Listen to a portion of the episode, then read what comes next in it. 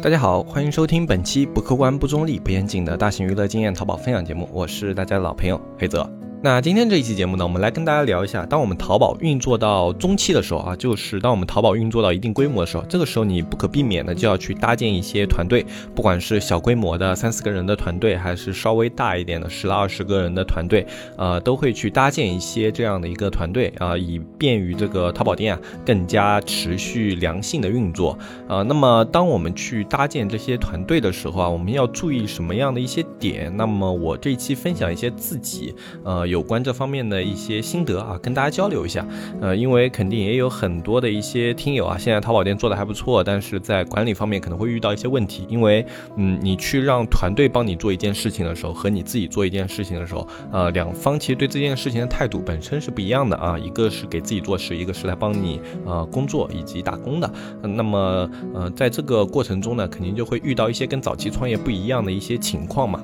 啊，那么我们这一期就来跟大家聊一下关于这。方面的一些问题。那么在节目开始之前呢，我们上一期节目会跟大家讲到，就是我们在嗯后面的节目里面会给大家放一些福利啊，就一直给我们支持的听友啊，然后包括一些老听众啊，呃一直在看我们的节目，还在继续坚持的话，呃，那么我们觉得应该适当的啊给大家一些回馈。那么在接下来的一个月时间里面啊，我们所更新的节目里面，我们每一期会从评论。区里面抽选三名听友，啊，这三名听友呢将会得到我们赠送的纸木啊一个季卡的会员。啊，这个我们也是考虑了比较久啊。一个，因为这种纸木的一些会员，对于大部分做电商的人都用得到，因为你总归是需要去了解和看一些知识的嘛。那么加了纸木会员以后啊，你都可以看到一些这种电商方面的相关知识啊，一个比较实用。然后另外一个呢，嗯，三个这个数量呢，我们也是定了，算是中奖率特别高的，因为我们观察下来，我们平均的一个节目的评论数量基本上在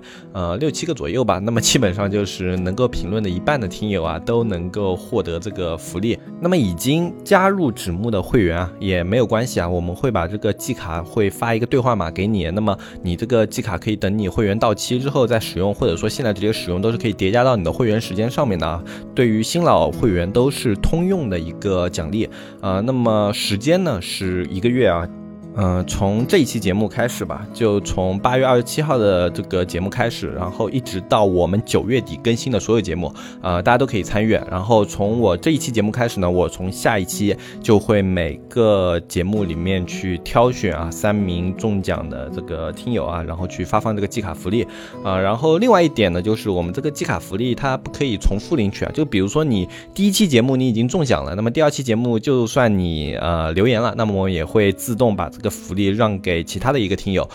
呃，就除非有一个情况，就是这一期评论里面的所有听友啊，都已经领取过这个福利了啊，就所有评论的听友都已经啊中奖过了，那么我们会开启第二轮的一个中奖，啊，就以此类推啊，在第二轮里面如果没有重复的话，也是优先去抽那些还没有重复的听友的。嗯，这个设置的目的呢，也是为了给大家更多的机会嘛，尽量让每一个对这个抽奖感兴趣啊，对我们纸木感兴趣的一些听友啊，都能够有机会参与到这个活动里面。呃，中奖率是真的特别特别高啊！如果大家对纸木学堂的内容感兴趣，想要去看一下它里面的那些付费内容的话，呃，这个真的是一个很好的一个机会。然后包括这段时间啊，在九月份，我们也是定了我们的工作计划，我们会更新一大批的，就是质量比较高的这种淘宝课程进去。就因为之前的话，因为小程序在变动方面的一些问题嘛，更新的频率稍微降下来了一点。那在后面这个月呢，我们就会把这个更新量给加上来。那么关于这个我们这个节目福利啊，以及它的一些规则啊，我们在前面都已经跟大家说清楚了。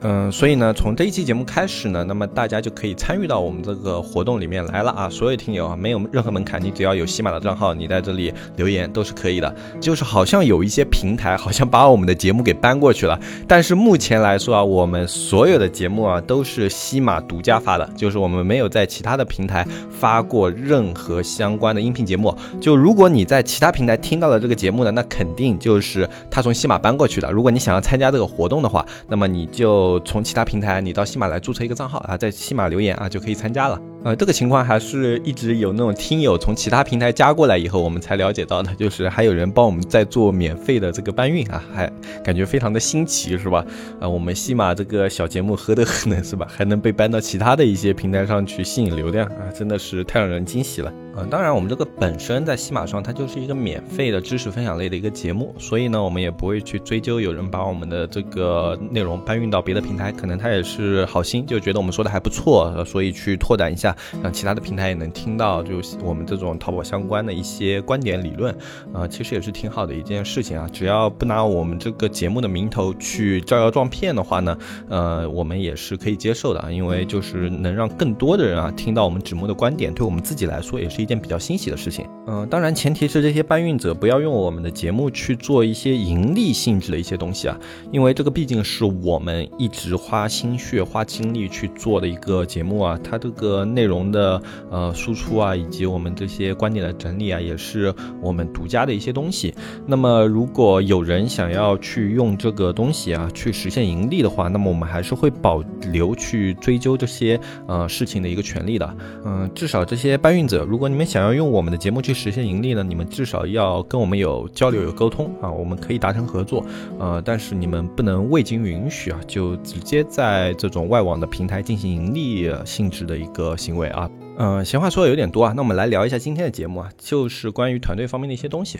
嗯，其实我个人来说，并不能说有那种管理特别大的团队的经验，因为我们这种淘宝的话，一直是一个这种呃短小精悍的工作室模式啊。你作为一家像我们这样运作模式的淘宝店来说啊，呃，它很难去突破一个特别高的人数上限啊。这种特别大的那种淘宝店呢，呃，他们基本上都是等于就是一个在线上的一个大公司了。那么我们呢，只能说是一个。个人的一个店主，只不过是这些店主里面可能运作比较成规模、比较成系统的，呃，这样的一个情况。所以呢，我们这个团队呢，基本上常驻的一些人员啊，也就十来个人啊，呃，少的时候呢，可能就四五个人的时候也有啊。就像之前疫情最严重的时候啊，啊，就裁员裁到这个最精简的时候，也就七八个人这个样子。呃，就正常来说啊，就常驻我们团队里面的人也就十来个人。有时候项目比较多的时候呢，呃，最多的时候可能有到。二三十个人左右，三十个不到二十多个，呃，所以在团队这个规模方面呢，并不能说特别的大啊。不过因为一直在管理团队，所以也是有一些经验和心得的。那么这些经验心得呢，它可能更适合一些小的团队或者说工作室这样的一些模式去借鉴、去参考。那么如果你要做的是一个大公司的管理呢，那么我这些粗浅的经验可能就起不到太多的作用啊。但是我相信，对于很多做淘宝和电商的人来说，嗯，我这里的一些经验还是可以。用得到的。那么首先一点啊，呃，就是来聊一下关于，呃，我作为一个团队的管理者啊，我应该和员工保持什么样的一个距离？包括我的一个工作环境是应该跟员工在同一个环境下工作呢，还是说跟员工保持一定的距离感？这个也是，其实之前有一些啊，就是社区里面的那些电商的小伙伴们，呃，跟我聊过的一个问题，就是他很迷茫的一点就是，他说他这个场地也不大啊，他每次这个工作的时候啊，就坐在那个员工的边上，他们就这个两个办公桌啊是临着的，就左边是他的办公桌，右边是他员工的办公桌。他说总觉得一天办公下来，两个人都很拘束啊。不光是那个员工看起来就很局促的样子，其实包括他自己，呃，虽然说是作为一个这个团队的领导者，但是他自己心里也有一种啊就不自在的感觉。其实这个情况是很常见的，因为呃，你两个工位的人啊，如果离得太近，这两个人之间还拥有一个附属关系，就都不用说是老板和员工了，就哪怕是一个小领导和一个自己的这个下属的呃这个团队里面的一个人，呃，他们都会有这种局促的感觉。为什么呢？因为其实你作为一个团队里面的领导方，你跟员工他们的一个内容的性质是不一样的，就工作内容的性质是不同的。呃，作为一个这个团队里面的一个构成的员工呢，他往往做的是一些比较具体的工作啊，他会具体具体到这个事件的某一一件小事，这个事件的某一份文件，这个事件呢啊某一个具体的负责人啊，他做的事情会特别的具体。而作为一个领导方的人呢，你的工作呢，往往是在这个团队里面起到一个方向性作用的，你不用去落实具体的工作啊，你更多的是看他们这个工作的一个进度。状态啊，以及现在整个进度的一些问题，你要给它抓出来。所以呢，一个是一直要去做一些很细枝末节的一个事情的一个人，一个呢是要起到监督管理以及推进作用的一个人啊。他们在工作的时候状态是不一样的。其实早期的时候还好，因为像我们电商创业早期啊，一个美工一个运营是吧，加上自己啊，然后你们在这种小团队运作的时候呢，呃，有的时候这种团队里面的一些事啊，你作为这个团队领导者也会参与到具体的这个项目里面，这个时候你会感觉，哎，这个团队还可以啊，是一个整体。但是，一旦有一天啊，你从这个具体工作脱离出来以后，你就会发现，你跟员工之间就会产生一种隔离感啊，就好像跟他们不是一个阵营的人了。呃，这个是一个很常见的一个现象啊。那么，正是因为这种现象啊，就一旦当你作为这个团队领导者，你不用再参与到这个具体项目的工作里面的时候啊，我的建议就是，你跟员工之间最好是保持一定的距离感啊，但是这个距离力感也不能太强啊，中间有个度需要把握。怎么样去把握这个度呢？就比如说，呃，你不可以就坐坐在他边上，就时时刻刻的盯着他干活，这样的话，他的工作效率反而会低啊，因为他会感觉好像自己的每一步工作都在被人盯着，他这个工作的时候就会犹豫。然后包括一些紧张这样的一些情绪都会掺杂在他的工作状态里面，这对于工作来说其实不是一件特别好的事情。呃，他处在一种高压的工作状态啊。这个高压工作状状态呢有两种啊，一种我们说是这就这种被人盯着的高压工作状态，这种是精神上的紧张。然后还有一种呢是 deadline，呃，就是那个死线的那个高压工作状态。那种高压工作状态呢，其实我个人倒反而比较喜欢啊，就是你的项目快临近尾声了，你可能本身定了啊，我二十一号要完成。这件事情对吧？那么我就需要在二十一号这个时间节点之前啊，我越临近这个时间，我的工作效率会越集中啊。其实这种高压工作状态是还不错的，但是那种被人盯着，你精神上高度紧绷的高压工作状态呢，其实对工作来说是没有什么益处的。嗯，这个就是第一点，不要给那种让员工觉得你时时刻刻在盯着他这种高压的这种紧绷的一个状态啊。你需要给他一点这种自由工作的一个空间和环境，这样他工作起来呢，呃，他可以稍微自己把控一些这种工作的一个进度呢，呃，让他的这个工作状态会更好一点。但是你也不能太不盯着了，就比如说，呃，像有的一些管理者啊，他可能觉得啊，这个事情具体的一些事情呢，不用我每一个事情给。操作过来的，那么我可能只要两三天啊什么去看一下，其实这样也是不太好的。嗯，基本上我个人的一个经验啊，就是你半天左右啊，你要去过问一下这个项目的一个进度，呃，要不然的话，你就会发现，如果你两三天才去过问一下这个项目的进度的话，呃，你的员工他们整体的一个这个工作进度会比较慢啊，会被拖沓掉。呃，只有当你大概半天或者说至少一天，你就要去啊让他们反馈一下这个工作的进度，然后。你看一下现在这个进度有没有问题啊？如果太慢的话，你要去给他们一点点压力。然后如果呃这个进度里面出现了一些明显的漏洞的话，你也要及时的去给他们指正、纠正。然后包括他们工作细节上的一些问题，要给他们指出来。呃，就这样的话，可以让这些呃项目的参与者，他明显的感觉到你是用心的在盯着这个项目的，而不是只是为了管着他们每天来看一看，而是。他们在去做这个项目，而在你在把控这个项目啊，让他们有这样的一个感觉，他们才会慢慢的认同你是一个领导者的存在啊，要不然的话，他们就会认为你是个摆架子的，什么都不懂的。呃，这个的话，对于一个团队来说，也不是特别健康的一件事情。呃，这两点的话，我是自己啊，就是在团队里面一直是以这样一个节奏去做的。基本上我的话，呃，半天或者一天时间左右，就会去跟我们当前项目的一些负责人啊，或者说一些推。进人去聊一聊，哎，看看啊有没有什么问问题啊？基本上自己就是这样去做的，所以大家也可以去参考一下。然后像办公座位的话，就不要挨着了，是吧？尽可能啊，作为一个领导者的话，你有一个自己独立的一个空间，就哪怕你没有一个独立办公室，是吧？那么至少你也需要一些隔断啊，就是像我们现在办公桌很多的，就是那种四个办公桌，然后互相之间有一个隔断，对吧？这样的话，就是在这个隔断里面呢，呃，实际上这个人就算是有。一个独立的工作区间了啊，那那么相对啊，他这个工作起来呢，就会没有那种被人盯着的紧张的压迫感了。嗯，就你换位思考一下，对吧？就两个办公桌挨着啊，是吧？那你作为一个员工在工作，然后旁边那个人就扭头就能看到，哎，你电脑上是什么？你现在在干什么？是吧？这种感觉其实就好像生活没有隐私一样，会给人一种这种不安的局促感的，呃，不是特别好啊。我不是特别建议啊，大家去采用这种人盯人的一个座位方式。呃，有那种透明的，就是像百叶窗玻璃啊，或者说一个这种带玻璃的一个办公室，其实是最好的。就是你作为团队领导者，嗯，其实像很多大公司，他们一些领导是有一个独立办公室，然后里面用的是百叶窗玻璃啊，这个其实是很有讲究的一个东西，就是为了避免这种呃太近产生的局促感，又怕那种。太远而导致的那种监督不力，呃，就防止了员工过度松懈。而这种百叶窗的玻璃有什么好处呢？就是你透过百叶窗，你可以看到这种员工的工作状态啊，但是呢，员工也不会过度的紧绷，而且他们心里会有一个底线，就是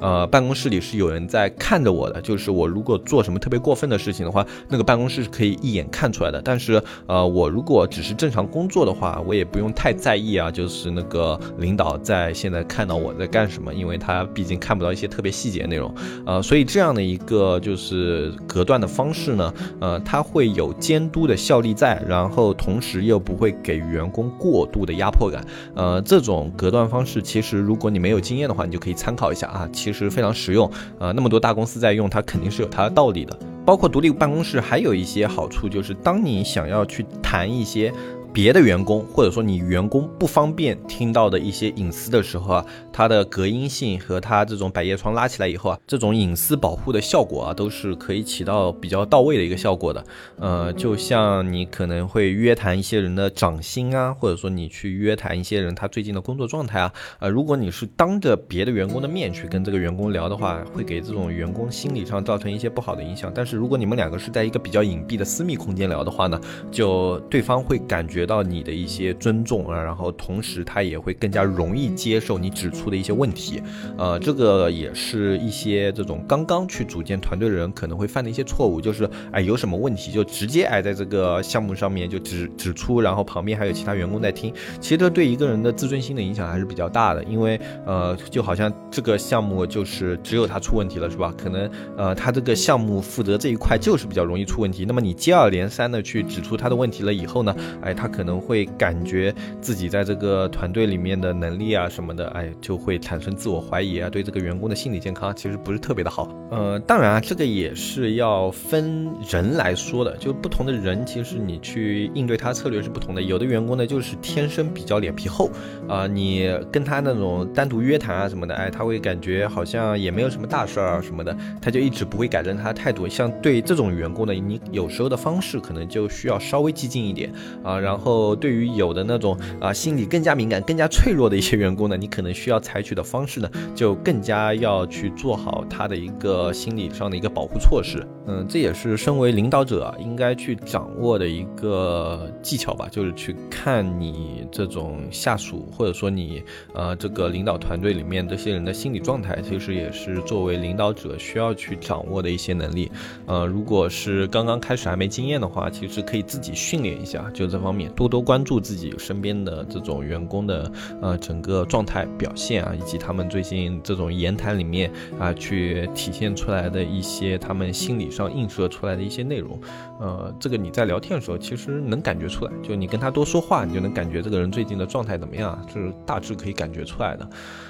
然后另外一个是关于我们去领导团队的时候，自身需要去强化的一些方面啊，是哪几个方面？呃，前面就说了，我们作为一个团队的领导者的时候，你需要去做的是统筹这个项目，你需要去做的不是一些特别细枝末节的工作，你需要确保的是整个项目的推进。所以说呢，当你觉得某个具体的工作里面啊，这个呃好像缺人的时候，你应该及时的去把这个工作指派给某一个人，而不要。指望的这个员工，他会自己把这一块工作给完成掉，因为，呃，有很多员工的自觉性啊，相对于你这种创业者来说，肯定是差很多的，因为，呃，他不觉得这影响到他的直接利益。嗯，作为员工来说，不管再怎么样去拿提成，他都是一个打工者，啊，或者说是一个你这个项目的参与者，但是他并不是真正要对这个项目负责的人。这个项目最后产生了多大多大的利益到他头上，其实是特别可见的。就他简单的算数就能算出来，你这个店赚了五十万，他的工资是多少？六十万，他的工资是多少？一百万，他的工资是多少？但是呢，你要在一家店里面做五十万和做一百万的难度肯定是这种呃。难度级别是不一样的。那么作为一个员工来说，可能算算，哎，我五十万，呃，拿着点钱啊，我做到一百万，虽然可以拿到更多的钱，呃，但是我要付出努力就肯定不止两倍这么多啊。那这时候权衡一下，哎，还好像还是五十万划算。那我们现在这样子，呃，干干活、划划水也就够了。其实这是很多员工很正常的一个心理状态啊。你不能指望每一个员工都站在你的角度为你去考虑，对吧？那呃，每一个人肯定都是以自身的利益为前提去考虑事情的啊。那么这个时候。后呢，呃，你就需要自己更多的为这个项目尽心尽力啊。一个就是去给这个项目里面所有的这种问题啊，你都需要有及时发现的能力。呃，其实每一个项目在推进的过程中不可能不出问题的，呃，除非这个项目你们已经运作了太多次了，就它已经形成了一套系统了。呃，否则的话，我创业到现在啊，这么多年，就虽然年纪还不算特别大吧，但是也算是创业比较早的一批人了。这么多年，从来没有一个项目是我怎么想他就怎么做的。呃，基本上就是刚开始做几天就开始发现问题，然后要不断的去修正问题、改正问题。其实也是作为一个成熟的创业者的一个能力。啊，就一个项目不出问题不太可能，除非你是那种像线下开那种呃饭店、小饭店是吧？就呃像这种的话，它可能哎比较。稳定啊，有客源什么就能有比较稳定的生意啊，像其他的不太可能。我特别是我们互联网项目太瞬息万变了，不可可掌控的因素太多了。你要说这个前面定个方案就能按你方案执行下去的话，我只能说，要么你是个天纵奇才，要么你就是天选之子，是吧？就是能力特别强和运气特别好，你总归是得沾一样，才能有这样的一个项目在你手上。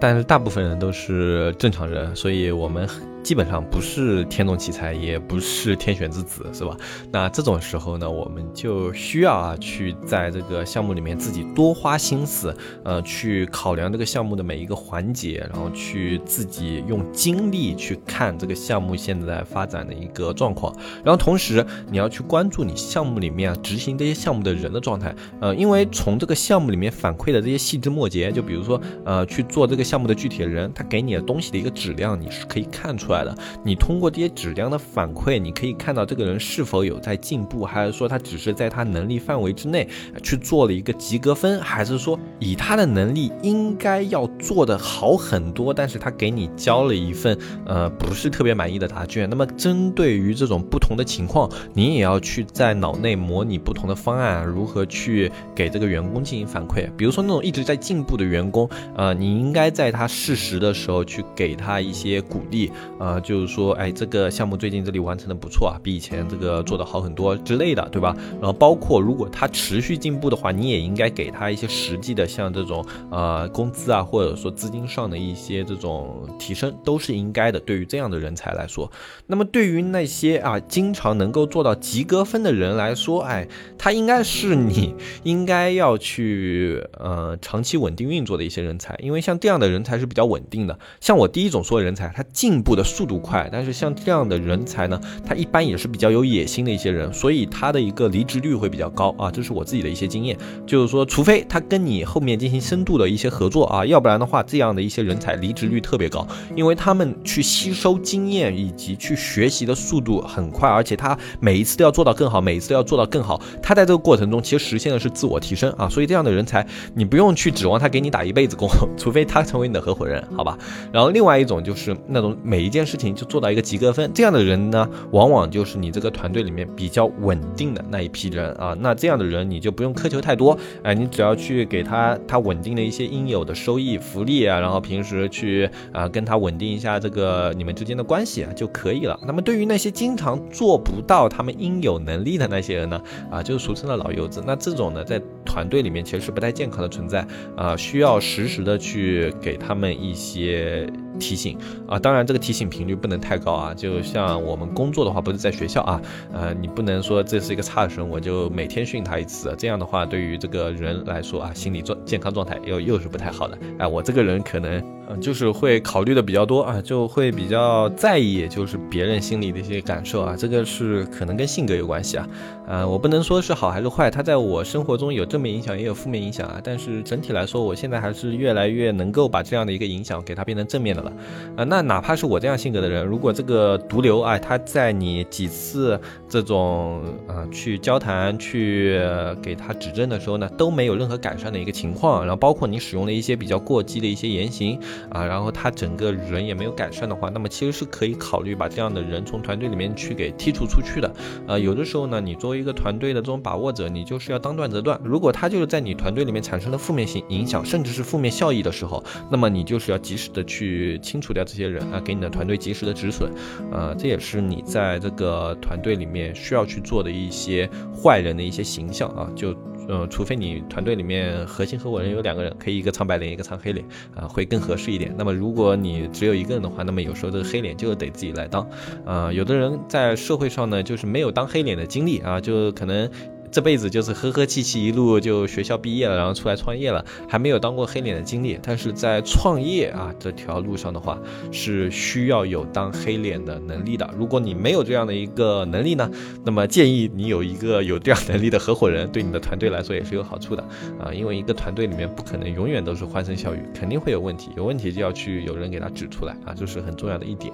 呃，今天时间上的话其实差不多了，但是其实关于团队的话，还是有很多东西。可以去聊的。那么，如果大家对团队方面的话题比较有兴趣的话呢，可以在下面留言，或者说你对于团队哪方面的一个管理啊，其实今天我们说的可以说是一个整体的这种距离感的保持，以及这种啊我们在团队里面应有的一个作用啊，就聊了大概这样的一些东西。那么，如果有其他方面的啊，你作为一个团队的领导者或者说参与者也可以，你想要了解的一些话题啊，你想要去看一下我们纸木对这些事情的看法的话，你可以在下面留言啊。我们可以交流一下，而且最近留言的话，你还有可能得到我们纸木的福利，是吧？哎，特别好的一件事情啊。那今天这期节目的话，就先跟大家说到这里啊。然后在节目的最后啊，因为聊的比较久了，可能有的听友已经忘了，对吧？我们最近这个节目是有福利的，只要在我们下方评论区留言，每一期节目我们会抽取三名听友啊，去赠送我们们纸木的季卡啊。然后老听友的话，你们这种会员也可以去进行叠加啊，都是可以领取的。嗯，中奖率特别高啊，然后大家不要错过。然后你们有。什么想问的这个时间去问啊，一石二鸟，一举两得，是吧？既解决了问题，又有可能拿到福利啊，